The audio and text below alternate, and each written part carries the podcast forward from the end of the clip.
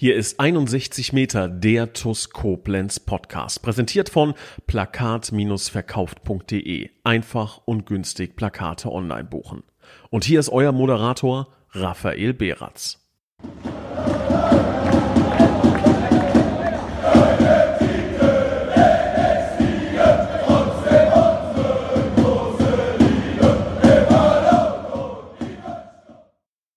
Hallo und ein herzliches Willkommen zu einer neuen Folge von 61 Metern, dem TUS Koblenz Podcast. Und ich freue mich, einen weiteren Spieler der TUS Koblenz heute begrüßen zu dürfen. Und zwar tatsächlich auch einen weiteren Stürmer der TUS. Ich begrüße ganz recht herzlich Jakob Pistor. Hi Rafa, ja, vielen Dank. Äh, ich freue mich auch sehr hier zu sein und äh, bin gespannt, was auf mich zukommt jetzt. Ja, ich glaube, wir haben einige Themen, über die wir sprechen können. Aktuell ist die Laune, die Stimmung ja auch ziemlich, ziemlich gut im äh, TUS-Lager, zumindest was die Fans angeht. Über die Mannschaft sprechen wir gleich noch. Ähm, ja, wieso schon wieder ein Stürmer? Wieso schon wieder ein Spieler? Ähm, fragt sich vielleicht jetzt der ein oder andere. Ganz einfach, weil das Feedback überragend war. Jetzt nach dem Podcast zum Beispiel mit German ähm, kamen auch während des Spiels ganz, ganz viele TUS-Fans zu mir und meinten, ey, cooler Podcast, hat super viel Spaß gemacht. Und ähm, wir würden gerne mehr erfahren über die Spieler. Man kennt den Spieler per se, man kennt die Nummer des Spielers, die Stärken und die Schwächen auf dem Platz. Aber dahinter steckt da natürlich auch ein Mensch mit all seinen Persönlichkeiten. Und ähm, genau da möchten wir quasi einsteigen. Und ich glaube, mit dir, Jakob, haben wir wieder einen, der ziemlich, ziemlich viel erzählen kann und der auch schon einiges trotz seines jungen Alters in der Fußballwelt gesehen und auch erlebt hat. Aber bevor wir mit dir, mit deiner Karriere starten, muss ich dich erstmal fragen, jetzt 2 äh, zu 0 Auswärts, äh, Auswärtssieg, Heimsieg gegen den FV Engers. Ähm, das war natürlich im Vorfeld das beschriebene Spitzenspiel, ein Derby, wie man so schön sagt. Ähm, wie ist die Stimmung nach dem Sieg in der Mannschaft, in der Kabine? Ja, die Stimmung ist äh, logischerweise sehr, sehr gut. Ähm, die Jungs sind alle sehr, ja, befriedigend, sage ich mal, zum Training gekommen. Ähm, die äh, Stimmung untereinander ist sehr locker. Ähm, wir haben, glaube ich, alle ein sehr, sehr gutes Spiel gesehen am Wochenende äh, mit sehr viel Engagement von der Mannschaft, natürlich auch viel Engagement der Fans. Und äh, ja, dementsprechend sind wir natürlich sehr zufrieden, dass wir endlich mal äh, ein Spitzenspiel mit einem Sieg ziehen konnten. Ähm, und ja, haben so ein bisschen jetzt den Hunger ähm, geweckt auf ja, weitere Spitzenspiele und weitere Spiele äh, in der Liga und auch im Pokal, wo wir einfach genau das bestätigen möchten. Ja, ist ja auch gar nicht so schlecht ähm, statt in der Rolle des Jägers zu sein, ähm, mal auch einfach mal der, der Gejagte sein zu können. Ja, jetzt haben wir sieben Punkte, äh, sieben Spiele, 16 Punkte, so ist es richtig. Und ähm, das ist dann auch einfach mal ein vollumfänglich gelungener Saisonstart. Und wenn wir auf die Spiele nach äh, Karbach schauen oder zu Schott Mainz, dann muss man ja fast schon wieder von verlorenen Punkten sprechen, äh, zumindest teilweise. Ähm, ich glaube, das ist schon ziemlich gut und da kann man definitiv drauf aufbauen.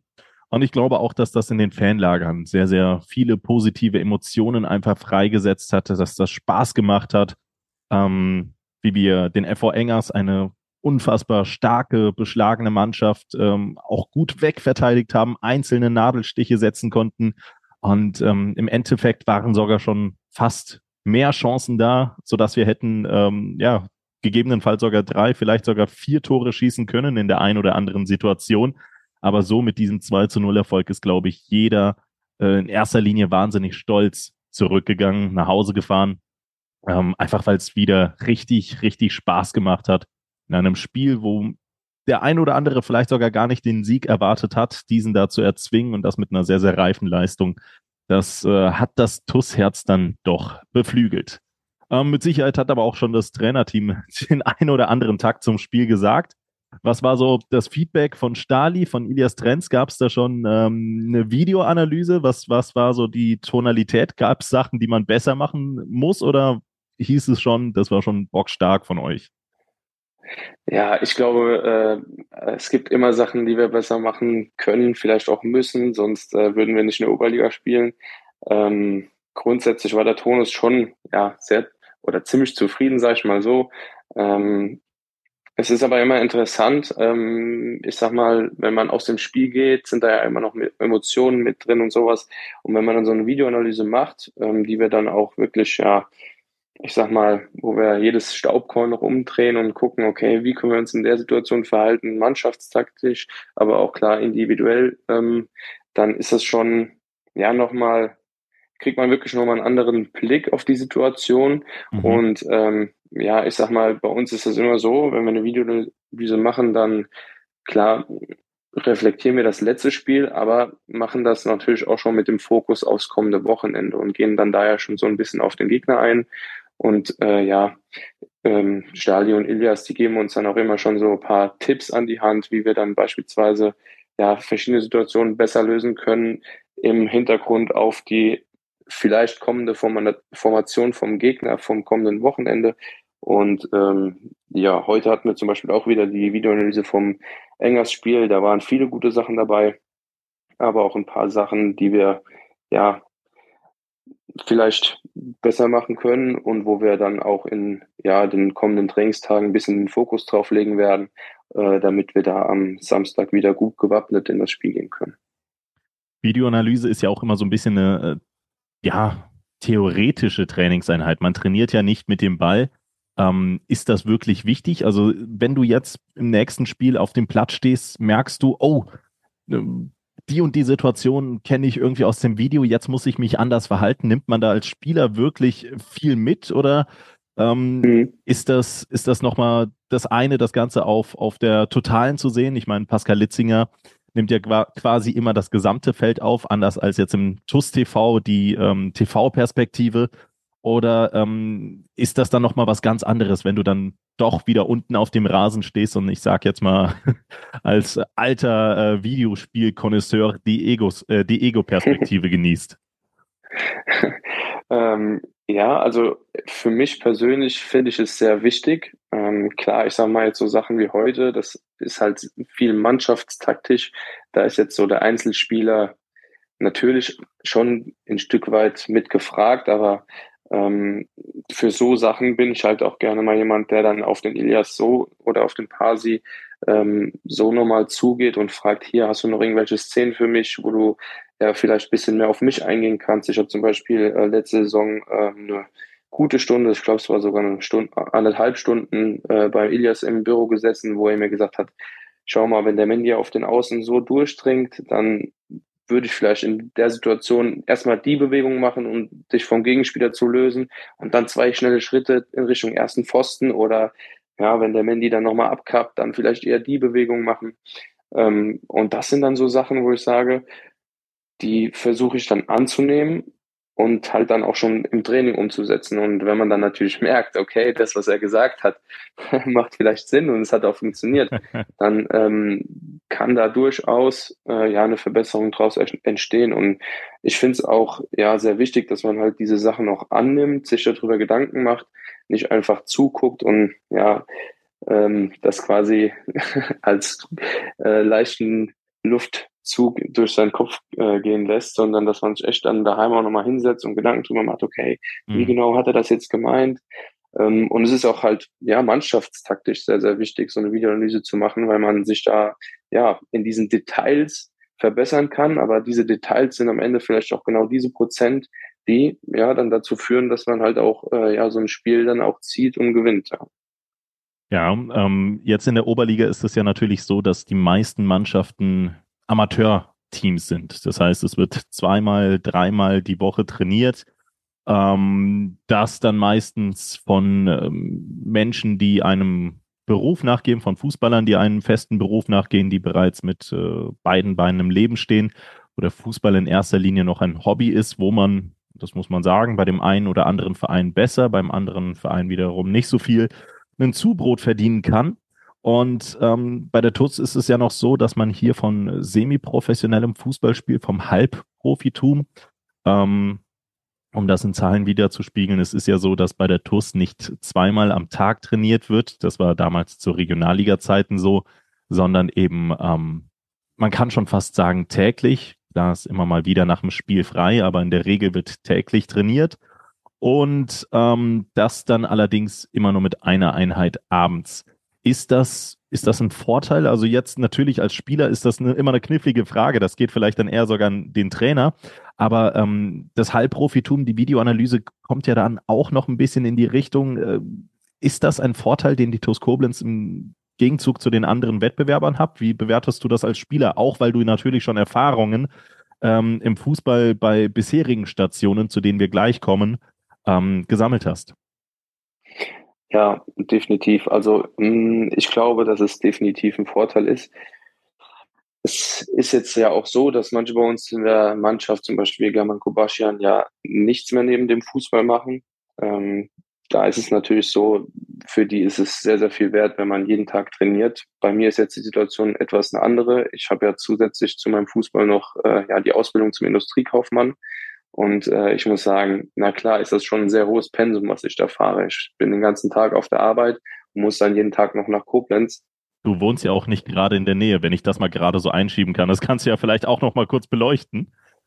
Ja, also im Prinzip sieht mein Tag so aus, dass ich morgens ja meistens so gegen 6 Uhr oder ja, halb sieben aufstehe, dann äh, so circa 35 Minuten morgens auf die Arbeit fahre, dort dann ja, einen ganz normalen Arbeitstag habe. Von der Arbeit fahre ich dann ja, bestimmt 70 Minuten dann nach Koblenz ins Training.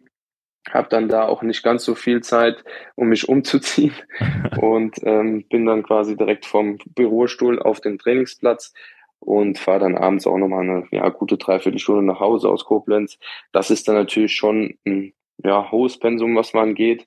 Aber trotzdem, also ich möchte keine äh, eine äh, Trainingseinheit verpassen. Ich bin mhm. ähm, da sehr dankbar für, dass wir dieses hohe Pensum fahren und habe da auch einen ja, ganz guten Vergleich zu den Stationen, wo ich vorher war und glaube einfach, dass das ja allein von der Athletik her und so und auch, wie du eben schon gesagt hast, dieses ganze Gesamtpaket mit Videoanalyse, mit ja teilweise auch nochmal individuellen Trainingseinheiten, dass dieses Gesamtpaket einfach ja schon ein Vorteil sein kann dem gegenüber, wie wenn man das jetzt ja dreimal die Woche betreibt oder sowas. Und ich glaube auch, dass das ähm, ganz, ganz wichtiger Faktor ist. Du hast es gerade erwähnt, du möchtest kein Training verpassen. Ich plaudere jetzt mal ganz, ganz bisschen aus dem Nähkästchen. Du wohnst ja an der, an der Grenze mehr oder minder zu Hessen, wenn ich äh, richtig informiert bin.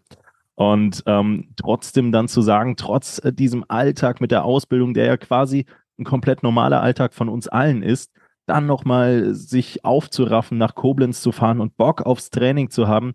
Diese Mentalität, die hat man damals bei der TUS ausgeschrieben und nach diesen ja, Merkmalen suchte man dann letzten Endes auch nach Spielern. Und da kann man sich natürlich auch vorstellen, dass das äh, gar nicht so einfach ist im äh, Hinblick auf die Kaderplanung, weil man muss sich mal vorstellen, nicht jeder Fußballspieler will dieses Pensum, diese Geilheit wirklich äh, betreiben auf, auf das Training, sondern sieht vielleicht den Fußball nur noch als Zubrot an, sodass man zwei, dreimal die Woche eben nur noch zum Training kommt und die Arbeit vielleicht in den Vordergrund stellt und so sein Geld verdient. Oder man sagt, ey, ich bin, ich bin äh, Vollprofi. Für mich gibt's nichts außer das Fußballspielen. Aber dafür muss ich dann eben auch zweimal am Tag trainieren. Ich glaube, dieser semi-professionelle Fußballmarkt ist gar nicht so breit und ich glaube auch, dass ähm, es äh, sehr, sehr viele Spieler gibt, die entweder in Richtung Amateurfußball oder in Richtung Profifußball, aber selten in Richtung semi-professionellen Fußball tendieren. Mhm. Ja, definitiv. Also das ist auch kein einfacher Spagat, den man da leisten muss. Ähm, das muss ich auch dazu sagen. Das äh, erfordert schon sehr viel Disziplin und auch sehr viel ja, Willenskraft, wie du es eben gesagt hast. Mhm. Aber es kostet halt auch viel Energie. Ich meine, man kann sich das ja schon ein bisschen vorstellen. So im Prinzip hat man manchmal auch das Gefühl, dass so ja beide Seiten ein bisschen voneinander leiden oder durcheinander leiden, weil ja klar, wir haben auch äh, teilweise unter der Woche mittwochs mal ein Pokalspiel, da bin ich halt dann erst um ein Uhr daheim, aber der Wecker klingelt halt trotzdem um sechs Uhr und ich dann stehe dann trotzdem am nächsten Tag auch wieder ähm, ja, auf der Arbeit und auf dem Trainingsplatz. Ähm, aber ja, es macht halt einfach Spaß. Tatsächlich hatte ich dieses Gespräch in der Vergangenheit oder in der nahen Vergangenheit auch mit mehreren Leuten. Aktuell ist es halt einfach ein sehr schönes Gefühl zu wissen, dass dieser Aufwand sich auch auszahlt. Mm, absolut, absolut. Ich glaube, ähm, ein besseres Gefühl kann es für einen Fußballer kaum geben, als wirklich einen Erfolg zu haben mit seiner Mannschaft. So, jetzt, äh, bevor wir, bevor wir das Thema weiter auffächern, können wir, kommen wir später nochmal zurück. Ähm, möchte ich erstmal dich beleuchten. Jakob Pistor, du bist äh, letztes Jahr aus Hadamar zu uns gewechselt. Ähm, zunächst einmal muss man, muss man eine Sache beleuchten. Du hast ein, einen Fluch durchbrochen. Wusstest du das? Den Fluch der Rücke Nummer 9. Ehrlich. Du hast diesen Fluch tatsächlich. Erzähl mir mehr. ich erzähle dir sehr, sehr gerne mehr. Ähm, es ist bei der TUS Koblenz tatsächlich äh, so gewesen und ich bin mir gar nicht sicher, wie viele TUS-Fans sich darüber letzten Endes wirklich äh, bewusst sind. Aber ähm, man hatte in den vergangenen zehn Jahren, ja, ich glaube seit der Saison 2012, immer wieder vielversprechende Spieler mit der Rücke Nummer 9 verpflichtet. Das waren teilweise auch Königstransfers, Spieler, die richtig ordentlich äh, Kohle verdient haben.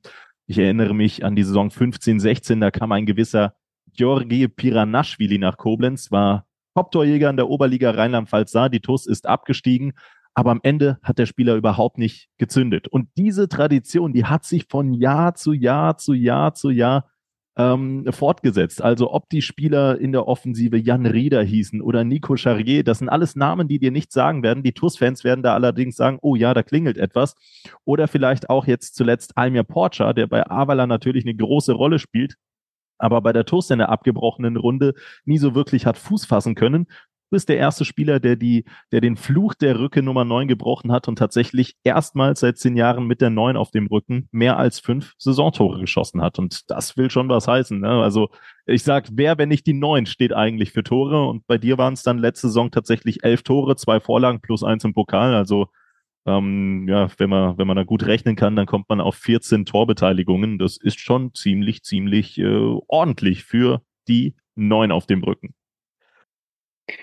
Ja, also ich würde jetzt lügen, wenn das ähm, zum ersten Mal jetzt auf den Tisch gekommen wäre. Äh, ich kann mich noch gut erinnern, damals mit Nils Lapan ähm, bei den ersten Gesprächen war es schon mal ganz kurz Thema. Das war für mich aber dann, ja, bin ich gar nicht mehr drauf eingegangen. Ähm, aber ja, ist ja schön zu wissen, dass äh, jetzt auch wieder andere Zeiten mit der Rückennummer 9 anbrechen. da möchte ich gerne dran anschließen. Ist, ist aber auch tatsächlich ein typischer Nils Lapan. Ich habe ja bei ihm damals die Ausbildung gemacht und wenn jemand auch so dieses Nischige, dieses, diese, diese wirklich diese kleinen Anekdoten kennt, dann ist es tatsächlich Nils Lapan, ja. Nee, cool. Cool, dass das auf jeden Fall geklappt hat und cool, dass du auch bei uns verlängert hast. Ich denke, auch das wird nicht selbstverständlich gewesen sein, weil ähm, es natürlich dann äh, Angebote gibt, wahrscheinlich auch für einen Spieler. Äh, man muss sich da ähm, natürlich auch gewissen, gewissen Anfragen stellen, aber im Endeffekt heißt es ein weiteres Jahr Jakob Histor mit der TuS Koblenz gemeinsam. Ähm, kannst du vielleicht da nochmal ganz kurz beleuchten, was vielleicht für dich die ausschlaggebenden Gründe waren, bei der TuS zu bleiben, auch trotz oder vielleicht auch trotz diesen großen Aufwandes? Mhm. Also ja, klar. Ähm, grundsätzlich war die Saison von mir letzte, letztes Jahr, glaube ich, nicht ganz so verkehrt. Ähm, das hast du ja eben auch schon mal kurz angerissen gehabt. Und äh, ja, da gab es natürlich dann auch äh, das ein oder andere Gespräch mit einem anderen Verein. Ähm, aber ich muss sagen, auch die letzte Saison bei der TUS ist es mir so ein Stück weit ans Herz gewachsen. Also dazu gibt es so eine kleine Hintergeschichte. Früher, als ich in Eispartei gespielt habe, war das ja immer ein richtiges ja, Derby oder so eine richtige Feindschaft gegen die TUS zu spielen. Das war halt immer so das Highlight in der Saison. Ja. Das war so ja, im Rheinland die Nummer eins mit Trier noch, was die Jugend betrifft. Auch damals in der Rheinland-Auswahl immer Konkurrenz gehabt mit den TUS-Spielern und sowas.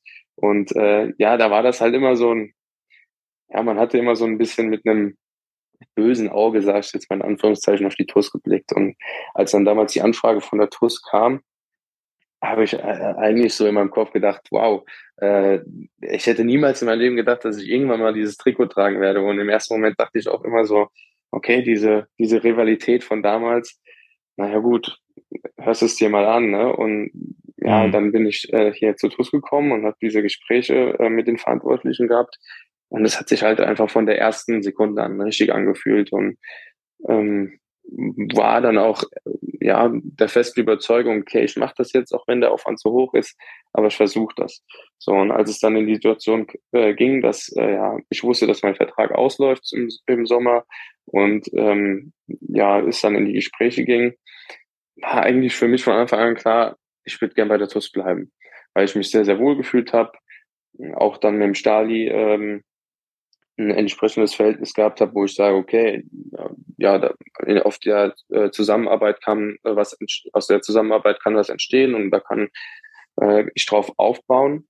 Und ähm, ja, ich finde halt einfach, zum Fußball gehört halt auch so ein gewisses Umfeld, ja, mit den Fans und sowas. Das macht mir einfach unfassbar viel Spaß und was der Sport und was der Verein mir gibt, steht halt in keinem Verhältnis zu dem Aufwand. Und deswegen war für mich eigentlich nie die Frage, möchte ich diesen Aufwand noch betreiben, sondern okay, ähm, ja, in welchem Rahmen können wir das Ganze abschließen? Und dann war das auch, ja, für mich eine klare Entscheidung.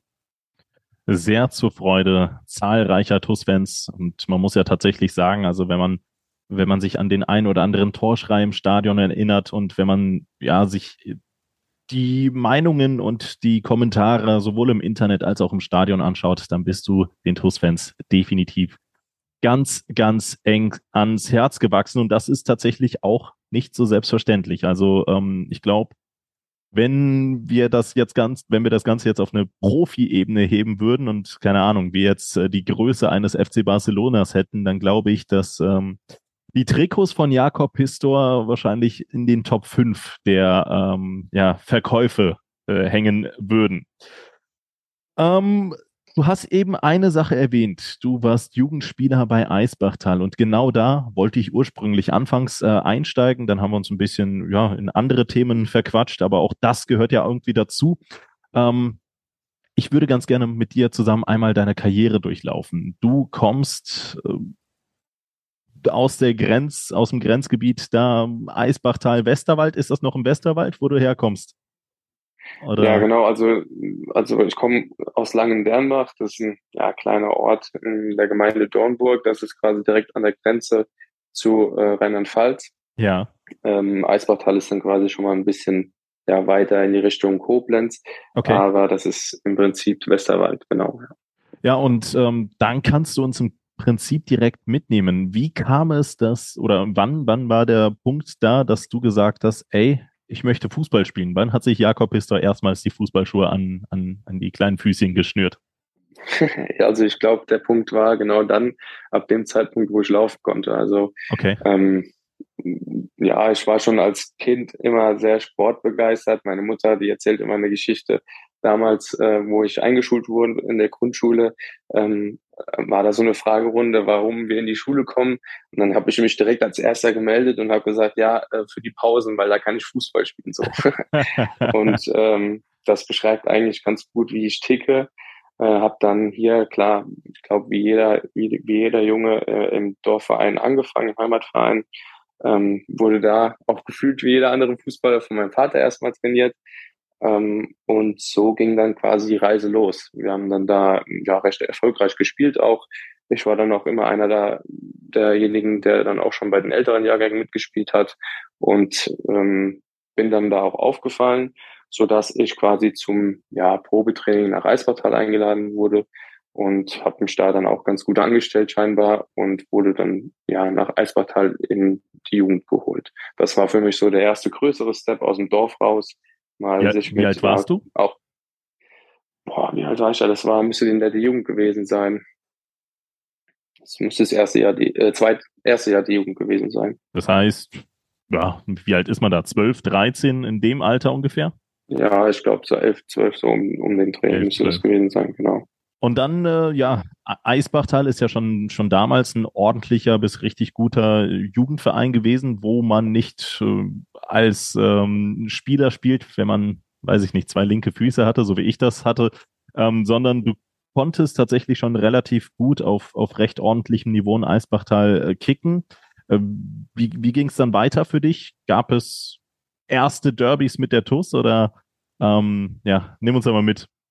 Genau, ja, das war dann so, dass ich dann damals quasi in Eisbachtal gewechselt bin und ja, da habe ich dann so, ja, für die Verhältnisse echt schon ja professionelles Training erleben können.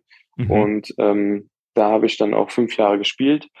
Äh, das war dann auch so, dass ich da eigentlich auch immer ja zu den Führungsspielern zählte und auch oft dann auch äh, ja so die Kapitänsbinde oder so hatte. Und ähm, das war dann auch so, dass ich dann als jüngerer Jahrgang auch öfter schon bei den Älteren mitgespielt habe. Also wurde da auch auf jeden Fall gefördert. Und äh, zusätzlich dazu zu der Zeit muss ich sagen, hatte ich dann noch ähm, was anderes. Das war dann die Eintracht Frankfurt Fußballakademie, wo ich dann mit dabei war. Das war dann einmal die Woche zusätzlich noch zum DFB-Stützpunkt. Also ich hatte quasi drei Stationen, wo ich Fußball gespielt habe. Da habe ich dann im Prinzip auch schon jeden Tag trainiert. Und ähm, ja, dieses Konstrukt aus diesen drei Teilen hat mir, glaube ich, ja in jungen Jahren schon sehr gut geholfen, weil man da sehr viel Wert auf Technik, auf Training vom schwachen Fuß etc. pp. gelegt hat. Und ähm, ja, das war dann so, dass ich dann in der B-Jugend auch schon beim älteren Jahrgang, wie gesagt, mit dabei war bei ähm, Eisbachtal und dort dann auch zur Rheinland-Auswahl äh, eingeladen wurde, wo wir dann ja verschiedene Lehrgänge hatten.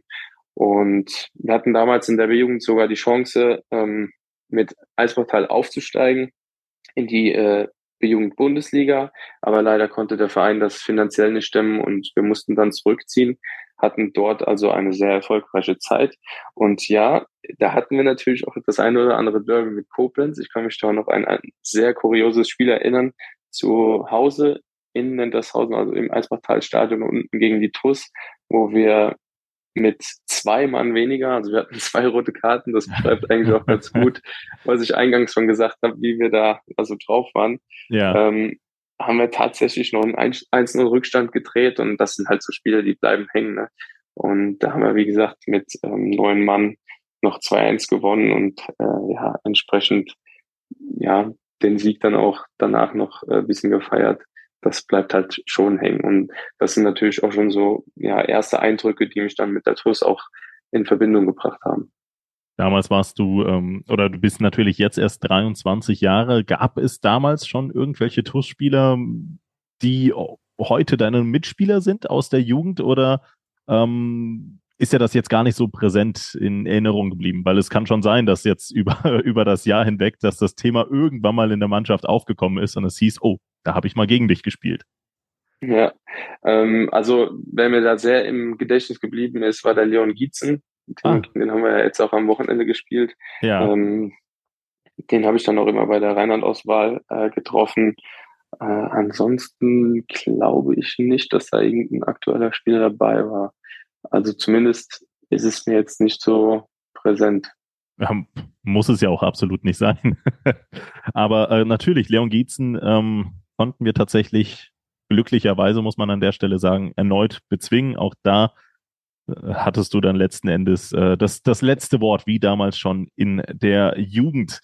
ähm, genau. Und dann, und dann ging es äh, weiter. Eisbachtal war nicht das Ende der Fahnenstange in der Jugend für dich, sondern da hat ein Verein mit ordentlich Klang angeklopft. Genau, also das war dann so, dass ich nach diesem B-Jugendjahr ähm, ja einige interessante Vereine hatte, die ähm, da angeklopft hatten. Man muss halt auch dazu sagen, ich hatte in ähm, Eisvertal leider ein Jahr, wo ich komplett ausgefallen bin aufgrund einer schweren Verletzung. Das sollte leider dann auch nicht die letzte schwere Verletzung gewesen sein. Aber äh, genau, dann bin ich ähm, nach Wien Wiesbaden gewechselt. Also ich habe mich dann für das Nachwuchsleistungszentrum in Wiesbaden entschieden. Hatte da durch meinen äh, damaligen Trainer Jan Noppe äh, in Eisbachtal auch jemanden, der dort schon trainiert hat, der also den Verein sehr gut kannte und ja, der hat mir dann gesagt, ähm, dass das aus seiner Sicht wahrscheinlich der nächste richtige Step wäre, weil es jetzt kein Riesenclub ist. Also es ist ein Club, wo man sich ja gesund entwickeln kann. Und ähm, so ein bisschen auf seine Anrate habe ich dann gesagt, okay, dann mache ich das. Dann gehe ich nach Wiesbaden. Ich muss sagen, ich hatte dort auch eine sehr, sehr gute Zeit. Ähm, hatte da Trainer, die sehr auf mich gebaut haben, auch äh, damals in der Hessenliga in der B-Jugend ähm, und dann später auch in der A-Jugend, wo wir dann auch Bundesliga spielen konnten, weil wir äh, da Hessenmeister wurden im Jahr zuvor und den Aufstieg gegen Eintracht Trier geschafft haben. Und das war natürlich eine Zeit, wo ich sehr, sehr viele schöne Erfahrungen gesammelt habe, äh, wo ich dann tatsächlich auch ähm, ja in meinem letzten Jahr A-Jugend ähm, ja, man kann sagen, einen Profivertrag hatte für die dritte Liga, äh, wo das quasi so geregelt war, dass ich äh, unter der Woche bei den Profis mittrainieren konnte und ähm, am Wochenende mir in der A-Jugend-Bundesliga die äh, Spielpraxis hole, was, glaube ich, ein sehr, sehr interessantes Konzept war damals, mhm. ähm, was mich ja leider auch ein bisschen traurig gemacht hat im, in, im Nachhinein, dass ich mich da auch wieder ja, verletzt habe und drei Monate ausgefallen bin. Ähm, tatsächlich im Training, im Trainingslager mit der ersten Mannschaft. Und ja, aber es war eine sehr, sehr schöne und lehrreiche Zeit. Ich bin mir auch sicher, in dem jungen Alter, wir sprechen da wahrscheinlich vom, vom 18-jährigen Jakob Pistor, ähm, da wird wahrscheinlich auch der Traum vom Profifußball noch ganz groß in äh, fettgedruckten Buchstaben gestanden haben, oder? Definitiv. Ja, vor allem, wenn man schon so nah dran ist und ähm, ja, dann auf einmal mit Spielern auf dem Platz steht, die man vorher nur aus dem Stadion kennt oder kannte oder die man halt mal gesehen hat, wenn die ja, selber zum Training marschiert sind. Und auf einmal steht man neben denen und die passen einem den Ball zu und man spielt auf einmal mit denen. Das ist natürlich ja eine sehr, sehr schöne Erfahrung, die ich überhaupt nicht missen möchte in meinem Leben, ja. Und ja, wenn man einmal so nah dran ist, dann möchte man natürlich auch den letzten Schritt gehen. Aber es hat dann aufgrund der ganzen Verletzungen am Ende des Tages leider nicht für Wien Wiesbaden gereicht, oder? Das ist richtig, ja. Das war dann so, dass ähm, die Phase, wo ich dann verletzt war in der A-Jugend, äh, der ja, andere Stürmer es ja recht gut gemacht hat und ähm, mein Vertrag dann quasi ausgelaufen ist und er einen Profivertrag bekommen hat. Ähm, was im Endeffekt ein bisschen schade war, weil eigentlich war es dann so, dass äh, zu dem Zeitpunkt, wo ich dann wieder fit war, ich wieder gespielt habe, aber da war das Ding dann leider schon durch. Und dann mhm. stand ich vor der Situation, dass ich ja eigentlich eine ja recht ordentliche Vita hatte und mit äh, meinem damaligen A-Jugendtrainer auch ein sehr, sehr gutes Verhältnis hatte. Der wollte mir dann so ein bisschen helfen, hat mir dann ein ähm, Probetraining in Anführungszeichen bei der zweiten Mannschaft von Fortuna äh, Düsseldorf ähm, realisieren können. Äh, das war dann so, dass äh, die in Niedern, Nieders, Niedernhausen bei Frankfurt da in der Nähe ähm, ein Trainingslager hatten über vier Tage und da durfte ich dann mittrainieren. Ähm, der Trainer war Nico Michati. Mhm. Ähm, das war auch eine sehr interessante Phase, weil ich, wie gesagt, zu dem Zeitpunkt keinen Verein hatte für, für das kommende Jahr und ähm, ich die Chance nutzen wollte, um ja, mich dort einfach zu zeigen, zu präsentieren. Und ich glaube, ich habe im Training auch sehr, sehr gute Eindrücke hinterlassen, hatten damals dann auch zwei Testspiele. Eins in Niedernhausen direkt, wo wir gegen etwas unterklassigeren Gegner ge gespielt haben. Und das war für mich sehr, sehr positiv, muss ich sagen. Ja. Habe ein Tor gemacht, zwei Vorlagen gemacht. Äh, der Trainer war sehr begeistert von mir, glaube ich. Äh, wir hatten sehr gute Gespräche, also es sah alles schon sehr gut aus. Und dann hatten wir am letzten Tag von der von der äh, von dem ähm, Trainingslager hatten wir dann noch ein Spiel gegen äh, Steinbach in Steinbach gegen den Regionalligisten. Und da war es dann halt so, dass der Nachwuchsleistungsleiter, äh, Nachwuchsleistungszentrumleiter dann vor Ort war und sich mich angeguckt hat. Und ähm, ja, da habe ich leider ja, war ich recht unauffällig in dem Spiel. Okay. Ähm, wahrscheinlich auch dem geschuldet, dass ich vorher schon so heiß war in den Trainingseinheiten und im Spiel, dass ich ein bisschen ausgepowert war. Und ähm, das war dann einfach in dem Spiel zu wenig. Das wie so oft im Fußball, da braucht man dieses eine Spiel. Und dann konnte ich leider nicht abliefern. Und so hat sich das dann so entwickelt, dass ich nach dem Trainingslager dann bei Sportfreunde Siegen zum Probetraining war und ähm, ja, da auch einen guten Eindruck hinterlassen habe, wodurch ich dann nach Siegen gewechselt bin. Ja, um das Ganze ein bisschen einzuordnen, dein Wechsel zu Siegen war 2018, ja, also von vor vier Jahren. Du ganz frisch aus der Jugend quasi von den Wiesbaden entsprungen. Ist auch krass, ne, dass sich sowas ähm, an einem Tag dann festlegt, so die Tendenz in Richtung einer Profikarriere oder ob man dann erst einmal in die Oberliga geht, wenn man jetzt sagt, ein Stürmer, der, der lebt nun mal von seinen Toren und wenn er unauffällig ist, dann ist es, dann ist es die Bildnote 5. Jetzt äh, will ich das natürlich nicht beurteilen, wie du da gesp gespielt hast, aber ganz oft werden halt Stürmer, insbesondere auch Strafraumstürmer, eben an, an diesen Momenten gemessen. Dann müssen sie einfach irgendwie da sein. Und wenn es funktioniert, dann hast du entweder immer eine Note 1 oder Note 2 auf dem Papier stehen oder halt eine, eine, eine 4 bis 5. Und wenn da auch einfach mal vielleicht in Richtung Zuarbeit oder so relativ wenig kam und ähm, du bist ja ein Spielertyp, der auch gefüttert werden muss, dann kann das auch plötzlich eine Karriere tatsächlich ein Stück weit nachhaltig beeinflussen. Das ist schon, das ist schon Wahnsinn. Definitiv, ja. Es ist schon schade, dass man ja teilweise an einem Spiel so abgestempelt wird. Ich meine, ein Stürmer lebt halt von Abläufen und es ist ja klar, dass wenn man vorher nur vier Tage mit einer Mannschaft trainiert hat, dass die Abläufe dann auch noch nicht so richtig drin sind. Und dann war die Mannschaft natürlich auch müde von den vier intensiven Tagen, wo wir dann jedes Mal eine mhm. Doppeleinheit hatten. Und äh, ja, es ist definitiv schade. Und äh, es war damals dann auch so ein bisschen ein Knick für mich, muss ich sagen. Ähm, natürlich hat man sich das schon ausgemalt. Man hatte ja auch vorher schon sehr gute Gespräche mit dem Trainer geführt, wo das alles schon gefühlt sehr, sehr fix war, sehr, sehr weit war alles. Und ja, ich muss aber sagen, äh, in Siegen wurde ich sehr, sehr gut aufgenommen, ähm, hatte dort auch einen Trainer, der dann auf mich ge gesetzt hat. Äh, ich habe dann auch, ähm, obwohl ich gerade erst frisch aus der Jugend rauskam, ähm, direkt gespielt. Äh, ich hatte dann in fünf Spielen auch drei, drei Tore und zwei Vorlagen. Also ich war mega gut drin und Siegen ist halt ein Verein, den man, sag ich mal, mit der TUS schon vergleichen kann. Auch ein ehemaliger Zweitligist mit einem schönen Stadion, eine aktive Fanszene. Also es macht dort auch sehr viel Spaß, ähm, Fußball zu spielen.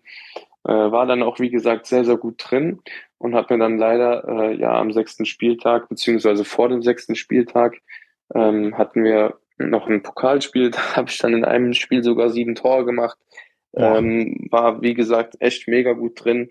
Und ähm, habe mir dann, ich glaube, es war sogar im Abschlusstraining, äh, das Außen, Außenband im rechten Knie gerissen, was dann leider auch äh, operiert werden musste, wodurch ich dann auch wieder ein Jahr raus ausgefallen bin. Ja, das äh, ist leider so eine Begleiterscheinung von meiner, ja, wenn man sagen kann, Karriere, ähm, dass ich mich oftmals wirklich zu den falschen Zeitpunkten verletzt habe. Und leider dann auch immer so, dass es nicht äh, drei bis vier Wochen Ausfallzeit war, sondern oftmals mit einer Operation dann zusammenhing. Und ähm, ja, das hat mich dann natürlich ähm, vom Kopf her auch ein bisschen zurückgeschmissen, weil äh, ich gefühlt bei ja, Düsseldorf zweite Mannschaft war und ähm, dann eigentlich froh war mit Siegen, äh, einen schönen Verein gefunden zu haben, wo ich mich entwickeln kann, wo ich äh, ja als junger Spieler schon die Spielpraxis im Herrenbereich direkt bekomme, was auch direkt gut funktioniert. Und dann, ja, kriegt man ja wieder so ein Brett von Kopf, sage ich immer, äh, mhm. mit, die, mit dieser Verletzung, äh, wo man dann auch erstmal sich wieder zurückkämpfen muss und erstmal mit klarkommen muss. Ähm, das ist mir aber, muss ich sagen, gelungen.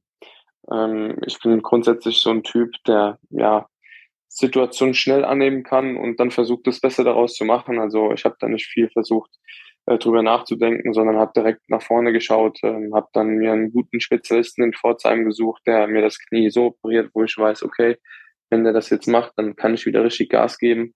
Und ähm, ja, das ist mir wie gesagt gelungen und habe dann ja äh, die darauf folgende Saison auch ja recht viele Einsätze bekommen, auch ein paar Scorer äh, gesammelt und ähm, genau das war dann, war dann für mich auch schön, dass ich da auch von, von der Vereinsseite Rückhalt bekommen habe. Es war ja auch nicht selbstverständlich, mit mir dann zu verlängern. Das wollten sie aber direkt machen und äh, das war dann für mich in dem Moment ähm, ja ein guter Rahmen, um wieder aus der Verletzung zurückzukommen. Ja, du hast gerade gesagt, ein paar Scorer. Ein paar Scorer ist relativ gut. Also wenn es in der ersten äh, Spielzeit frisch aus der A-Jugend gekommen noch fünf äh, Torbeteiligungen aus sieben Ligaspielen waren, dazu noch der Siebener Pack im Pokal, drei Tore und zwei Vorlagen in sieben Spielen, waren es dann in der ähm, nächsten Saison, der Saison 2019, 2020, laut Transfermarkt zumindest, in 16 Spielen neun Tore und zwei Vorlagen, was ich jetzt einfach mal ähm, in, der, in einer gesamten, in einer ganzen Saison, wenn ich das hochrechne, dann wäre es halt bei 32 Spielen und äh, 18 Toren, vier Vorlagen gewesen. Das ist schon eine ziemlich, ziemlich äh, starke Statistik und insbesondere in den letzten Spielen vor dem Tag X, muss man tatsächlich sagen, hast du wieder richtig gut aufgetrumpft und dann kommt das, mit dem ich auch schon tatsächlich letzte Woche mit German gesprochen habe. Dann kam plötzlich Corona um die Ecke und alles äh, jenseits der Regionalliga, also Oberliga abwärts, das hat dann erstmal stagniert und pausiert und mit dir dann quasi auch der, das Fußballspielen bei, bei den Sportfreunden aus Siegen. Da muss man sich auch wahrscheinlich denken, oder? Wieso ausgerechnet jetzt, oder? Definitiv, ja. Ähm, das war damals so, dass äh, ja kurz vor der Corona-Pause wir noch äh, das Stadtderby gegen, gegen Karl Marienborn hatten, äh, wo, ja, ich meine, man kann sich das vorstellen, das ist ungefähr so wie, wenn wir jetzt gegen Rot-Weiß spielen würden, da sind die Fans natürlich mega heiß drauf und auch natürlich die Spieler und ähm, dann hatte ich äh, da in dem Spiel, haben wir 3-1 gewonnen und ich habe meinen ersten Hattrick in, in der Oberliga, beziehungsweise grundsätzlich abgesehen von, von den Pokalspielen ähm, im Herrenbereich gemacht. Und das war dann sowas, wo ich dann ja das Gefühl hatte, okay, jetzt, jetzt läuft's richtig los, jetzt kannst du nochmal weiter Gas geben, jetzt greifst du nochmal richtig an und dann kommt Corona und du bist von dem einen auf den anderen Tag auf einmal ja zu Hause und darfst nichts mehr machen, darfst nicht mal mehr vor die Tür gehen gefühlt, ne? Und das war dann natürlich schon eine Situation, mit der ich ja tatsächlich erstmal lernen musste, umzugehen, weil man ist eigentlich fit, man ist gesund, man ist gut drauf und man kriegt aber jetzt auf einmal äh, ja von jemandem eine Handbremse rein, wo man eigentlich gar nichts gegen machen kann. Ja, das ähm, war schon echt schwer zu verkraften. Und ähm, ja, dann kriegt man so ein bisschen andere Gedanken. Dann denkt man, okay, jetzt wer weiß, wie es weitergeht, wer weiß, wie lange das Ganze dauert. Jetzt muss man sich halt auch ein bisschen auf was anderes fokussieren wie Fußball. Natürlich ähm, war es auch zu dem Traum, beziehungsweise geht es mir da ähnlich wie dem German, ist es auch heute noch mein Traum, das Ganze professionell zu machen. Ähm, am liebsten auch vom Fußball zu leben. Aber mir ist dann auch bewusst geworden, okay, du bist jetzt ja, 21, 22, 21 war es zu dem Zeitpunkt. Ähm, andere Leute hier aus meinem Dorf zum Beispiel äh, sind mit 21 Jahren schon ja an ganz anderen Standpunkten im Leben. Und äh, da ist mir bewusst geworden, okay, ähm, ich muss schauen, dass ich äh, ja auch neben dem Fußball mir ein Leben aufbaue, damit genau, wenn sowas passiert wie Corona, ähm, ja, man sagen kann, okay, ich habe wenigstens jetzt irgendwas, wovon ich leben kann. Und äh, ja, da habe ich mich dann damals so ein bisschen darauf fokussiert und ähm, das hat dann auch so ein bisschen den Schritt zu Hadamar erklärt, Hadamar ist ein Verein, der zehn Minuten vor meiner Haustür liegt, der auch Oberliga spielt, ähm, die dreimal trainieren und, äh, in der Woche. Und ähm, da hat das dann mit der Ausbildung damals ganz gut funktioniert. Als es dann wieder losging mit Fußball, wobei man muss auch sagen, äh, das hat dann auch nicht lange gedauert. Ähm, da haben wir dann auch eine halbe Saison gespielt, wo wir dann in den nächsten Lockdown reingegangen sind. Ja, ähm, es verlangt mir übrigens aller, aller, allergrößten Respekt ab, wie du mit diesen ganzen Rückschlägen dann auch einfach umgegangen bist und dass du jetzt hier, das habe ich ja immer im Hinterkopf, wie du dich hier bei der TUS gezeigt hast, was du schon bei der TUS geleistet hast ähm, und wie du dich quasi aus all den Löchern wieder rausgezogen hast. Das ist schon, ähm, wir sprechen hier von, von einem 20-jährigen jungen Mann, der ähm, so viele schwere Verletzungen äh, hinter sich hatte, immer mal wieder am Profifußball gekratzt hat, und sich dann verletzt hat und ähm, dann mal richtig gut in Form war und dann kam wieder eine Verletzung und dann kam Corona und trotzdem äh, sich da nochmal rauszuziehen und zu sagen, ey, jetzt mit 20, 21, okay, jetzt muss eine Ausbildung da sein, aber ich spiele weiterhin Fußball auf hohem Niveau und habe trotzdem noch das Ziel vor Augen. Also ich glaube, das kann tatsächlich nicht jeder so und ähm, zumindest wenn von der Mentalität her würde ich äh, da schon mal ein, eine ziemlich professionelle Einstellung dir da, dir da ausschreiben wollen. Das ist nicht äh, selbstverständlich. Ich glaube, da wird mir dann auch der ein oder andere tatsächlich zustimmen, wenn man, wenn man an sein eigenes 20, 21-jähriges Ich denkt und sich selbst da vielleicht mal in diese Situation äh, hineinmanövriert. Ja, du hast bei Hadamar gespielt, in elf Spielen drei Tore, eine Vorlage erzielt. Äh, du hast es genau richtig erwähnt. Also ich sehe hier auf Transfermarkt, der erste Spieltag war am 6. September 2020, sprich vor etwa zwei Jahren. Und der letzte und zwölfte Spieltag war am ähm, 24. Oktober. Das sind sechs, sieben Wochen, wo dann wirklich Pflichtspielbetrieb ging, davor noch ein bisschen Vorbereitung. Also da war wirklich nicht viel Zeit mit Fußballspielen. Wie war die Zeit für dich in Hadamar? Konntest du da was Positives draus ziehen oder wieso hast du dann nach einem Jahr schon gesagt, äh, nee, Hessenliga ist nichts? Hat das was zufällig mit der TUS zu tun?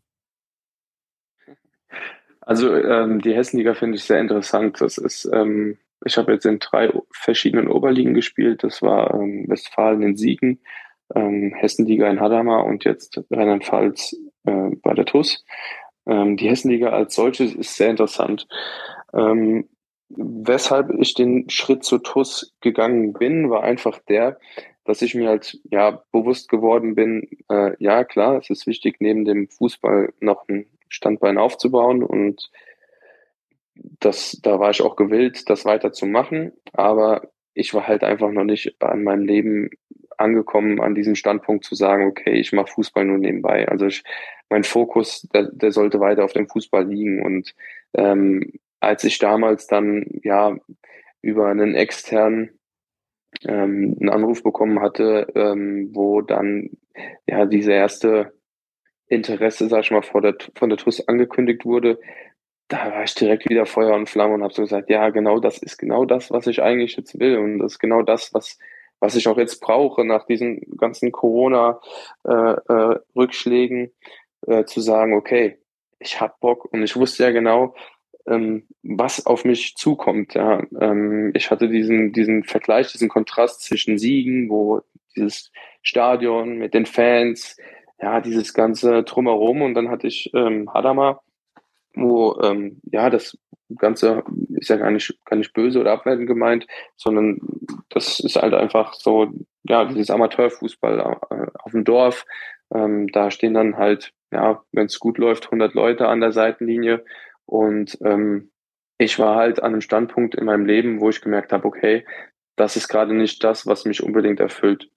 Ähm, vielleicht sieht das in ein paar Jahren wieder anders aus, ähm, wenn ich dann ja merke, okay, beim Fußball äh, funktioniert das vielleicht nicht so, wie ich mir es vorstelle und der Fokus wird wieder auf den Beruf gelegt.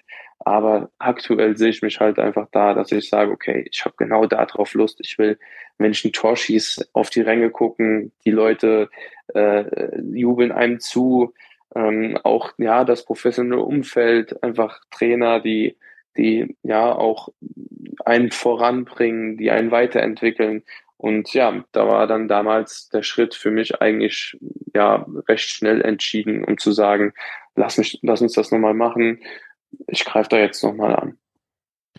Und das äh, hat ja ziemlich gut funktioniert. Also man muss tatsächlich von einer, von einer schleppenden Vorbereitung sprechen. Ich glaube, ich glaube, mir wurde damals gesagt, ja, der Jakob Pister, der ist noch nicht bei 100 Prozent, auch noch nicht bei 70 Prozent, weil er, weil er zu viel Muskelmasse hätte.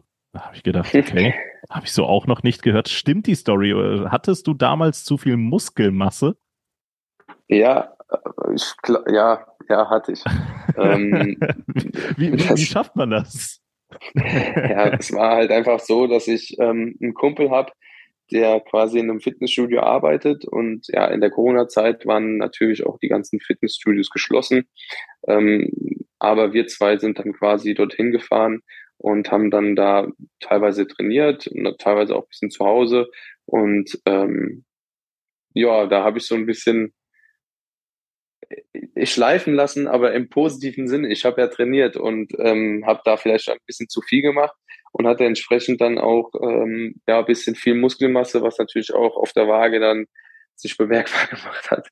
Und äh, klar, im Fußball ist es so, jedes Kilo, was man äh, zusätzlich mitschleppt, ähm, macht einen vielleicht ein bisschen träge und da musste ich dann halt auch äh, ja erstmal ein bisschen zurückstecken, was dann das Fitnesstraining noch äh, anging und äh, da vielleicht ein bisschen mehr mit Eigengewicht arbeiten. Aber das habe ich dann auch ja, relativ schnell in den Griff gekriegt. Und ähm, der Saisonstart war ja eigentlich kein schlechter. Das stimmt. Gelinde gesagt war der Saisonstart kein schlechter. Genauer gesagt war er richtig, richtig gut. Nachdem du noch im ersten Einsatz beim 1 zu 1 gegen Engers tatsächlich über die 90 Minuten äh, Muskelmasse abbauen durftest, ähm, hast du die dann an anderer Stelle dann äh, genau richtig zum Einsatz gebracht, nämlich ähm, bei deinem ersten Einsatz im, in einem Pflichtspiel, so kann man es ja formulieren, wenn man jetzt diesen komischen nachgeholten Rheinland-Pokal in der Sommervorbereitung von damals äh, außen vor lässt, den ja irgendwie niemand so wirklich interessiert hat. Ähm, wir haben gegen Mülheim-Kerlich am zweiten Spieltag gespielt. Das war dieses kuriose Spiel, als wir fünfmal Aluminium in einem, in einer Partie getroffen haben. Und du hast tatsächlich relativ schnell dein erstes Tor markiert. Und nach dem Mülheim-Kerlich-Spiel gegen Emmelshausen hat es genau acht Sekunden gedauert. Da standest du nach deiner Einwechslung auf dem Platz und da hast du eine Ecke reingeköpft. Und danach Wald Algesheim, da hat es gefühlt auch nur zwei, drei Minuten gedauert. Da hast du wieder dein drittes Tor im dritten Spiel gemacht. Ähm, gegen Bingen hast du dich einmal zurückgenommen, aber gegen Eisbachtal kurz vor Schluss äh, hast du dann äh, gegen die gegen die alte Liebe, möchte man schon beinahe sagen, dann tatsächlich dein viertes Tor im fünften Spiel gemacht. Und schon warst du ähm, in den Herzen aller TUS-Fans. Also einen besseren Start kann man sich, glaube ich, nicht vorstellen. Wie war das für dich? Ja, definitiv. Ähm, das war natürlich ein Start nach Maß und ähm, man hätte, oder man, ich hatte überhaupt nicht die Erwartung, dass, dass der Start so wird, wie, wie er geworden ist. Äh, man muss aber dazu sagen, dann ist es tatsächlich so gewesen, dass es mich dann doch ein bisschen eingeholt hat, dass ich die Vorbereitung eben nicht richtig mitmachen konnte und ähm, ich dann gemerkt habe, okay, der Körper kommt jetzt so langsam ein bisschen an seine Grenze, weil ich dann auch so ein bisschen muskuläre Probleme bekommen habe und sowas, ähm, eben aufgrund dieses Fitnessrückstandes. Und ähm, ja, dann bin ich, ich will nicht jetzt nicht sagen, in ein Loch gefallen, aber dann habe ich einfach gemerkt, dass es mir nicht mehr so leicht von Hand gegangen ist. Dann ähm, war noch die Phase mit dem Trainerwechsel, ähm, was einen natürlich als Spieler auch so ein bisschen beschäftigt, weil im Prinzip hat man ja auch so gewisse Anteile daran, dass da jemand entlassen wurde, äh, weil es eben nicht so gut funktioniert hat. Und ähm, ja, das waren dann so ein paar Kriterien, die, glaube ich, dazu geführt haben, dass der Kopf auch nicht ganz so frei war. Und ähm, da habe ich mich aber dann auch wieder ganz gut rausgekämpft und ähm, ja, ich sag mal, klar, am Ende des Tages wird ein Stürmer immer an Toren und Vorlagen gemessen, aber ich glaube, dass ich halt auch ein Spieler bin, der auch ja neben den Toren und Vorlagen viel für die Arbeit, äh, für viel für die Mannschaft arbeitet und ähm, vielleicht sieht das nicht, der ein oder andere Fan sieht das vielleicht ein bisschen anders. Der will natürlich gerne einen Stürmer haben, der Tore macht und äh, da kann ich jeden einzelnen Fan beruhigen. Am liebsten, bevor ich einen Meter laufe, mache ich natürlich das Tor oder die Vorlage. Aber ähm, habe natürlich auch dann einen Trainer ähm, draußen zu der Zeit auf der Trainerbank äh, mit, mit Stali, der äh, das auch sehr schätzt und, und auch weiß, ähm, was man da, was man da ja auch abspult für die Mannschaft und äh, das hat mir dann in dem in der Phase sehr gut getan, um einfach wieder so ein bisschen in die Spur zu finden, wie gesagt. Ähm, und äh, wenn wir dann jetzt ins Jahr 2022 eintauchen, dann gab es ein ein Endspiel, möchte man fast sagen, beziehungsweise es gab dann später noch eins gegen Karbach, aber da hast du nicht mitwirken können. Ich meine, aufgrund von, von Krankheit, von Verletzung. Sprechen wir nochmal gleich kurz drüber. Aber dieses eine Endspiel gegen Kaiserslautern 2, Aufstiegsrunde oder Abstiegsrunde. Die Mannschaft musste performen. Zuletzt gab es dann drei Niederlagen nach Gang. Man hatte in der Woche zuvor 1-0 gegen Salmbroch verloren und alles hat sich irgendwie so ein bisschen oh, gegen das TUS-Gefühl verschworen. Also man war nicht euphorisch vor dem, vor diesem, vor diesem einen Deadline-Spiel, sondern man hatte tatsächlich ein bisschen mulmiges Gefühl, auch ähm, wenn die Konkurrenz eigentlich für einen gespielt hat. Es war ja gar nicht klar, dass wir am Ende des Tages sogar noch dieses Endspiel in der eigenen Hand haben, haben dann aber nochmal richtig, richtig stark abgeliefert. Und ich erinnere mich an das 1 und an das 2-0 und äh, das hast du gemacht. Und das war super wichtig. Wie, wie hast du das Spiel da wahrgenommen? Also hatte man Druck als Stürmer verspürt? Also wenn du mich jetzt sehen würdest, ich habe gerade ein breites Grinsen im Gesicht. ähm, das sind natürlich alles Momente, die man nie wieder vergessen wird. Ähm, und das sind halt auch genau diese Spiele, worauf ich so hinfieber, warum, warum man Fußballer wird. Gar nicht wegen den zwei Toren, sondern einfach wegen diesem wegen diesem, wegen dieser Mentalität, die, die neben dem Platz geherrscht hat, die, die ganzen Fans, die ganze, das, der ganze Verein, die ganzen Verantwortlichen, die ganze Mannschaft, jeder hatte Bock auf das Spiel, das hat man wirklich bemerkt. Und ähm, ja, ich mag so Spiele, äh, die nach dem Motto friss oder stirb ähm, äh, laufen und ähm, hatte von, von, von dem Moment an, wo ich aufgestanden bin an dem Tag, echt schon ein gutes Gefühl und habe mich auf dieses Spiel sehr gefreut. Und ähm, klar, wenn man dann natürlich in dem Spiel dann äh, ja noch zwei, zwei Tore dazu beisteuern kann, ähm, dass man am Ende des Tages gewinnt, ist das natürlich umso schöner. Ähm, letztendlich waren die zwei Tore natürlich schon was wert. Ähm, wobei dadurch, dass Lautern äh, das Ganze egalisiert hat mit den zwei Toren, ähm, waren wir draußen auf der Bank schon ein bisschen, ja, mit hängenden Köpfen saßen wir da schon so ein bisschen und dann kam halt Adi Knob mit seinem sensationellen Flugkopfball, den glaube ich auch niemand mehr vergessen wird. Und das, das, dieser ganze Tag war dann einfach eine, eine runde Geschichte, ähm, der, der ja für immer mein Leben begleiten wird, definitiv.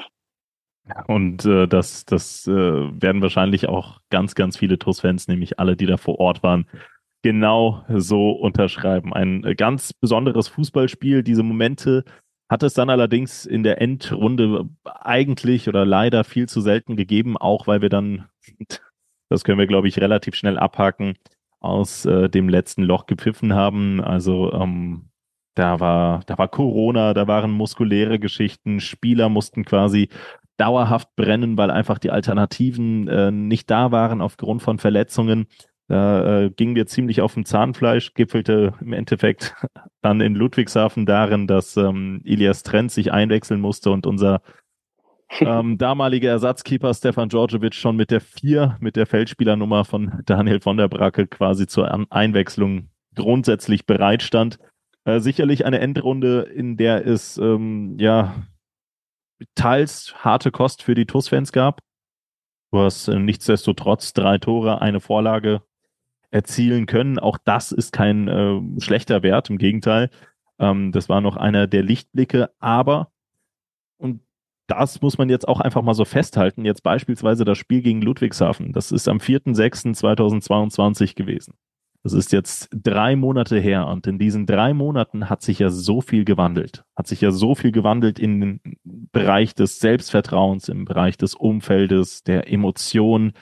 Man muss, man muss schon fast sagen, im Bereich der Euphorie. Ähm, in der neuen Saison ist was passiert, denn die erfahrenen Stammkräfte sind zurückgekehrt, die Neuzugänge sind ähm, dazugestoßen. Und ähm, ja, wie hast du dann diesen, diesen Jahreswechsel durchlebt? Wie, was war eigentlich dein Gefühl, als du am 4.6. quasi ein letztes Mal an den Spind erstmal gegangen bist und die Fußballschuhe ein- bzw. ausgeräumt hast? Ähm, war, war, das, war das eine schlauchende, war das eine anstrengende Saison? Hat man gedacht, jetzt erstmal besser lange Pause machen, weil lange Pause war ja nicht. Es waren, glaube ich, nur drei Wochen. Mhm. Ja, also gut, wir standen ja damals vor der Situation, dass wir quasi ja in der Aufstiegsrunde irgendwie nicht richtig in, in Tritt kamen, aber ähm, noch im Pokal waren und äh, da war irgendwie schon immer noch so eine Spannung da und ja, ich bin damals in das Spiel gegen Ludwigshafen äh, mit dem Gefühl gegangen ähm, oder stand vor folgender Situation, dass ich halt eben noch keinen Vertrag hatte für die nächste Saison. Ich wusste nicht, wie geht's weiter. Ähm, und dachte mir einfach, ja, wenn es irgendwie so, so sein soll, dass es heute mein letztes Spiel für die TUS ist, dann genieße es einfach nochmal. Ähm, ich habe mir wirklich vorgenommen zu sagen, okay, geh einfach jetzt raus, hab Spaß am Fußball, hab Spaß nochmal das letzte Mal mit der Mannschaft auf dem Platz zu stehen und äh, ja, mach einfach das Beste draus. Und ähm, ja, es war halt damals schade, dass wir dann aber auch irgendwie so sinnbildlich für die für die äh, Saison, dass wir dann auch wieder mit dem Schlusspfiff da äh, den Ausgleich bekommen. Ähm, war halt auch irgendwie eine lustige Story, weil Ilias war eine Minute auf dem Feld und auf einmal fällt das Tor. Ähm, der hat also quasi eine Oberliga-Minute gesammelt, äh, wo er direkt das Gegentor bekommen hat. Ähm, da haben wir auch schon ein paar Späße drüber gemacht, aber nee, ähm, ja, die Situation hatte ich halt damals und äh, ja, dann ging es halt in diese drei Wochen Pause, wie du gesagt hast. Ich glaube, mhm. es waren nicht mal drei Wochen, es waren, glaube ich, nur 14 Tage, wo okay. äh, ja sich das Ganze dann ja noch zum Positiven gewendet hat, wo ich dann einen Vertrag für äh, ja diese Saison bekommen habe und wo ich von Anfang an gemerkt habe, okay, diese Saison wird anders. Äh, die Gespräche waren anders, die waren fokussiert, also ich will jetzt nicht sagen, dass die Gespräche vorher nicht fokussiert waren, aber es war einfach ein anderes Selbstverständnis in den Gesprächen. Äh, mhm. Ob es mit dem Trainer war, ob es mit den Verantwortlichen war, ob es mit der Mannschaft war, mit Mitspielern. So, man hat gemerkt, okay, wir haben viel, viel Erfahrung gesammelt die letzte Saison, die wir ummünzen wollen in Zählbares. Und ja, das gepaart mit diesen, die Erfahrungen, die wir gesammelt haben, mit den Neuzugängen, die wir dieses Jahr bekommen haben, glaube ich, ähm, kriegen wir es aktuell echt ganz gut auf den Platz, zu sagen, okay, wir wissen, was wir letzte Saison hatten, wir wissen, was wir nicht mehr haben wollen und wir sind bereit dazu, die extra Meile zu gehen, um halt eben genau das nicht mehr zu haben. Und ich glaube, das ist so eine Einstellung, die man aktuell sehr, sehr präsent in der Mannschaft spürt, dass jeder wirklich weiß, wo es drauf ankommt. Das Gefühl habe ich. Und ähm, dass halt auch keiner satt ist. Jeder hat Hung jeder, jeder ist hungrig weiterzumachen. Jeder gibt im, im Training Vollgas. Ähm, ich habe es schon mal erzählt, sobald, also wir sind eigentlich alle total locker in der Kabine vor und nach dem Training, aber sobald der, der Startpfiff äh, fürs Training ähm, ertönt, da, da hat jeder, ich will nicht sagen Schaum vom Mund, aber da knallt schon ab und zu echt mal im Training und, und genau das ist vielleicht das, was uns letzte Saison auch gefehlt hat. Und vielleicht ist das auch genau das, was aktuell äh, ja den Erfolg einfach so ein bisschen mitbringt. Und ähm, ja, wie gesagt, jeder ist hungrig und hat Bock auf das, was da noch kommt. Und die Mannschaft stellt sich ja auch derzeit tatsächlich nicht von alleine auf. Da ist es tatsächlich hier und da mal ein äh, richtiger Kampf und Krampf für das Trainerteam, die richtigen Leute aufzustellen, im positiven Sinne, weil man auch einfach diesmal ähm, deutlich weniger Verletzungspech hat. Da klopfe ich auch auf Holz, dass das gerne so bleiben kann. Aber hat, hat natürlich hat aber natürlich auch ähm, ja die Folge, dass nicht jeder Spieler immer von Beginn an auf dem Platz stehen kann. Und so ist es auch bei dir zum Beispiel. Ähm, dreimal von Beginn an, viermal eingewechselt. Über die volle Distanz von 90 Minuten hast du tatsächlich noch nie gespielt. Ähm, nimmst du das Ganze einfach positiv an? Also steht da tatsächlich die Mannschaft im Vordergrund oder hast du jetzt auch nochmal neue Gier und den Anspruch an dir dann doch, dich nochmal durchzusetzen und den Stammplatz wieder für dich zu erobern? Ja, also grundsätzlich muss man das Ganze ein bisschen differenzieren. Und zwar ist es ja so, dass das alte Thema leider ähm, wieder aufgekommen ist, dass ich mich äh, direkt im zweiten Training vielleicht auch ähm, dem geschuldet, dass die Pause so kurz war, äh, ja auch so ein bisschen muskulär verletzt hatte, wodurch ich in der Vorbereitung dann auch etwas länger gefehlt habe. Und mhm. ähm, ja, halt am ersten Spieltag beispielsweise auch, was das Fitnesslevel betrifft, ähm, nicht da war, wo ich sein wollte. Ich hatte mir natürlich sehr, sehr viel vorgenommen für die Saison und ähm, hatte dann da wieder diesen kleinen Rückschlag. Aber um auf deine Frage zurückzukommen, natürlich gebe ich mich nicht damit zufrieden. Natürlich will ich den Startplatz äh, oder den Stamm-Elfplatz äh, mir zurückerarbeiten. Und ähm, äh, natürlich äh, will man äh, jede Sekunde spielen.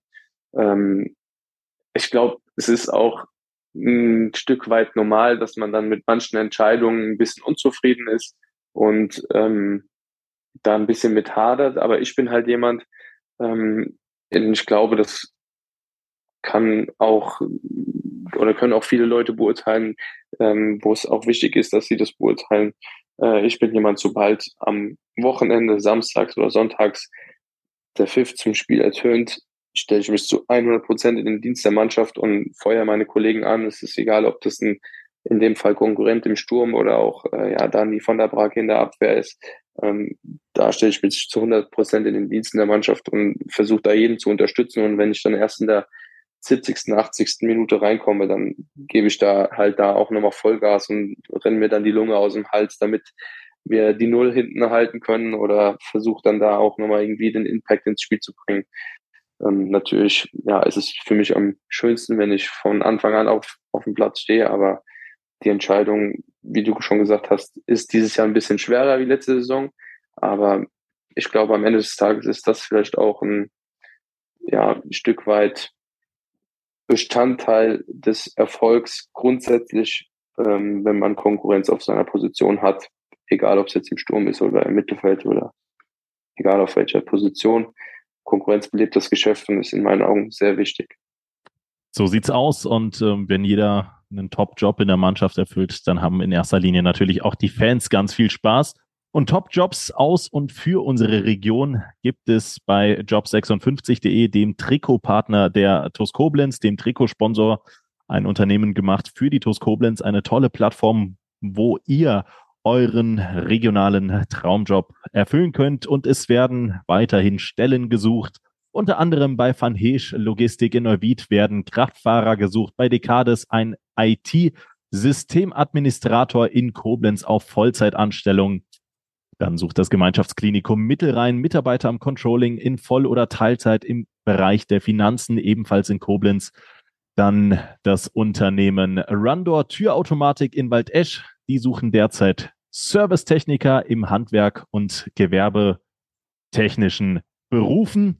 Dann haben wir für euch noch im Angebot Lutz Müller als Steuerfachangestellter dort angestellt sein. Sicherlich nicht der schlechteste, sondern ein richtig, richtig cooler Job im Rechts- und Steuerwesen in Koblenz oder auch Mitarbeiter für Geräteaufarbeitung bei der KTO GmbH in Koblenz-Kesselheim. Und wenn das nichts für euch ist, dann vielleicht der Kälte- und Elektrotechniker, denn nicht nur Handys, sondern auch Kühlschränke können aufgearbeitet werden.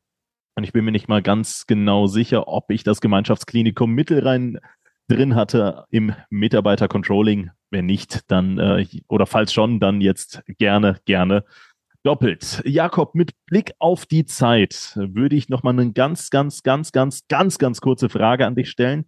Als Stürmer, verspürt man da höhere Mentalität äh, oder braucht man da stärkere Mentalität? Hat man einen höheren Druck als auf anderen Positionen oder ähm, ist der Stürmer eigentlich die geilste Position der Welt, weil man da Tore schießen kann und von allen gefeiert wird? Es kann die geilste Position der Welt sein. Wenn man Tore schießt, dann wird man gefeiert. Es kann aber auch genau andersrum sein. Wenn man keine Tore schießt, steht man natürlich sehr, sehr schnell, äh, schießt, steht man natürlich sehr, sehr schnell mit der Kritik. Ähm, man braucht auf jeden Fall ein dickes Fell. Aber ja, ich konzentriere mich eigentlich immer auf die schönen Momente und versuche da mehr herauszuziehen, wie wenn man die Kritik bekommt. Äh, aber ja, man muss auf jeden Fall vom Kopf her ähm, fit sein und eigentlich abhaben können. Ja, und schöne Momente hatten wir tatsächlich in den letzten Tagen auch so einige gehabt. Aber nur der schönste Moment ist der Bitburger TUS-Moment der Woche. Und den würde ich jetzt ganz gerne von dir hören. Hast du einen? Ja, ich glaube, ich habe einen. ähm, Dann immer her damit. Ein bisschen aus dem Nähkästchen zu plaudern. Ähm, klar, am Ende des Tages muss es der Sieg sein gegen Engers. Ähm, das möchte ich aber nicht einfach so stehen lassen. Ich glaube, ähm, ja, dieses Feiern mit den Fans nach dem Spiel, aber ganz besonders ähm, das Feiern danach in der Kabine. Also es ist so, wir haben als Mannschaft quasi ein Ritual nach den Siegen. Äh, ja. Wir treffen uns in der Kabine und da kommt dann die Vereinslegende Peter Auer und dann stimmen wir zusammen ein Lied äh, von, oder ja, ist jetzt glaube ich nicht von der TUS, aber es geht um die TUS. Das stimmen wir an und äh, ja, in der Regel ist das immer so, dass wir das dann zusammen singen, ein bisschen dabei klatschen und das war's dann auch. Aber am Samstag war das ein bisschen ausgelassener.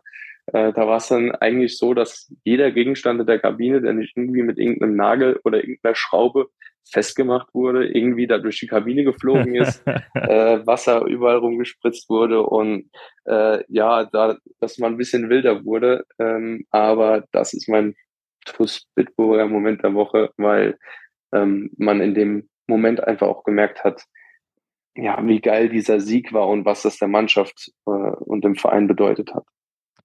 Ein äh, krass äh, cooler Moment der Woche und äh, absolut tauglich für den Bitburger TUS-Moment der Woche. Und äh, meiner, mh, mm, ja, reiht sich eigentlich in dieselbe Kategorie ein. Einfach das Gefühl nach dem Engers-Spiel, in die ganzen strahlenden Gesichter zu blicken, die Steine, die von den Herzen einfach mal gepurzelt sind und so ein bisschen die Euphorie wieder in den Menschen zu sehen, ähm, den TUS-Fans, das, das tut der TUS-Seele ziemlich, ziemlich gut und das ähm, hat dann auch einfach ein richtig positives Gefühl, auch im Hinblick auf die kommende Partie auf äh, Gonsenheim gemacht. Ähm, das äh, ist ein Spiel, auf das ich mich wieder sehr, sehr, sehr, sehr freue. Und ähm, ich bin mir sicher, dass, dass einige, einige TUS-Fans äh, ebenfalls gleich tun. Und ähm, insbesondere freuen sich natürlich auch unsere MCMXI-Abonnenten auf das nächste Spiel, weil dann gibt es wieder tolle TUS-Trikots zu gewinnen und in Person können gewinnen. Silke und Wolfgang Scherhack, Sabine Pfalz, Dirk Menke, Jutta Lindner, Sandra Westkamp, Mario Krechel, Annalenja Krei, die übrigens jetzt im zweiten Heimspiel in Folge ein Trikot von Dulon Esmel äh, gewonnen hat, weil der jetzt zweimal in Minute 19 getroffen hat. Michael Feltens, Alexander Reichert, Gerald Schneiders, Bernhard Vetter, Markus Hennig, Philipp Louis, Andreas Sandner, Uwe und Barbara Hampel, Tobias und Annika Henken, Alexander Roos, Jonas Müller, Florian Schumacher, Horst Hoffmann, Heike und Harald Salm, Timo Christ, Mike Welsch, Gerd Horre, Mike Körner, Leon Henrich, die Blue Boys. Vielen Dank an Pascal Andalusi, Kai Dott, Björn Schmidt, Detlef Mundorf, Richard Rosenthal, Walter und Annette Friesenhahn, Jens Bohner, Klaus Möhle, Gerhard Sprotte, Daniel Brösch, Jürgen Flick, Heiko Baumann, Richard Bouvet, Arne Kinas, Jürgen Schneider, Sophia Dieler, Thomas Haker, André Weiß, Saskia Hampel. Vielen Dank an Timo Put, Sebastian Mantei, Steffen Mark, Klaus Einig, äh, Konstantin Arzt, Markus Schulz, Kilian Lauksen, Hans-Dieter Chris, Gerhard Vetter, Kilian Thon, Gerrit Müller, Daniel Hannes, Joachim Henn und Lea Vetter. Vielen lieben Dank an alle MCMXI-Abonnenten und ich bin mir auch sicher, ähm, du kannst mit Sicherheit dein nächstes Tor auch nicht erwarten. Im Optimalfall dann schon am kommenden Samstag gegen den SV Gonsenheim. Du, ja, hoffentlich, sehr gerne. Ja, und äh, du, es hat mir sehr, sehr, sehr, sehr viel Spaß gemacht, ähm, dich zu begleiten, dich durch deine Karriere zu begleiten und ich hoffe, dass du uns auch noch gerne auch über diese Saison hinaus erhalten bleibst. Ich bin mir sicher, in deiner noch jungen Karriere ja erst 23, sind noch äh, viele, viele ungeschriebene Kapitel, die nur darauf warten, erreicht und entdeckt zu werden. Und ähm, ich glaube, mit der Mentalität, die du und die Mannschaft ausstrahlt, ist auch noch vieles möglich. Die nächste Chance auf drei Punkte, wie gesagt, am kommenden Samstag um 14 Uhr. Liebe TUS-Fans, ich würde mich natürlich ganz besonders mit der Mannschaft, Jakob natürlich auch, wir würden uns freuen, wenn ihr uns äh, dann begleiten würdet und ins Stadion Oberwert kommen würdet.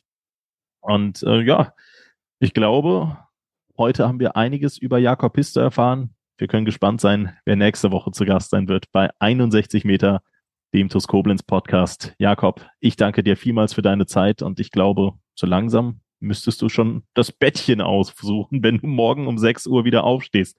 Wir haben tatsächlich halb elf in der Nacht. Ja, das stimmt. Nee, ich bedanke mich auch. Es war sehr, sehr cool. Es hat sehr viel Spaß gemacht und äh, ich freue mich auf jeden Fall auf Samstag, auf die Fans, auf das Spiel. Und ja, jetzt gehe ich erstmal schlafen. Dann wünsche ich dir eine gute Nacht und euch einen schönen Restmorgen, Mittag, Abend oder vielleicht auch mitten in der Nacht. Genießt den Tag und ich hoffe, wir sehen uns ganz, ganz bald im Stadion wieder. Macht's gut und bis zum nächsten Mal. Ciao.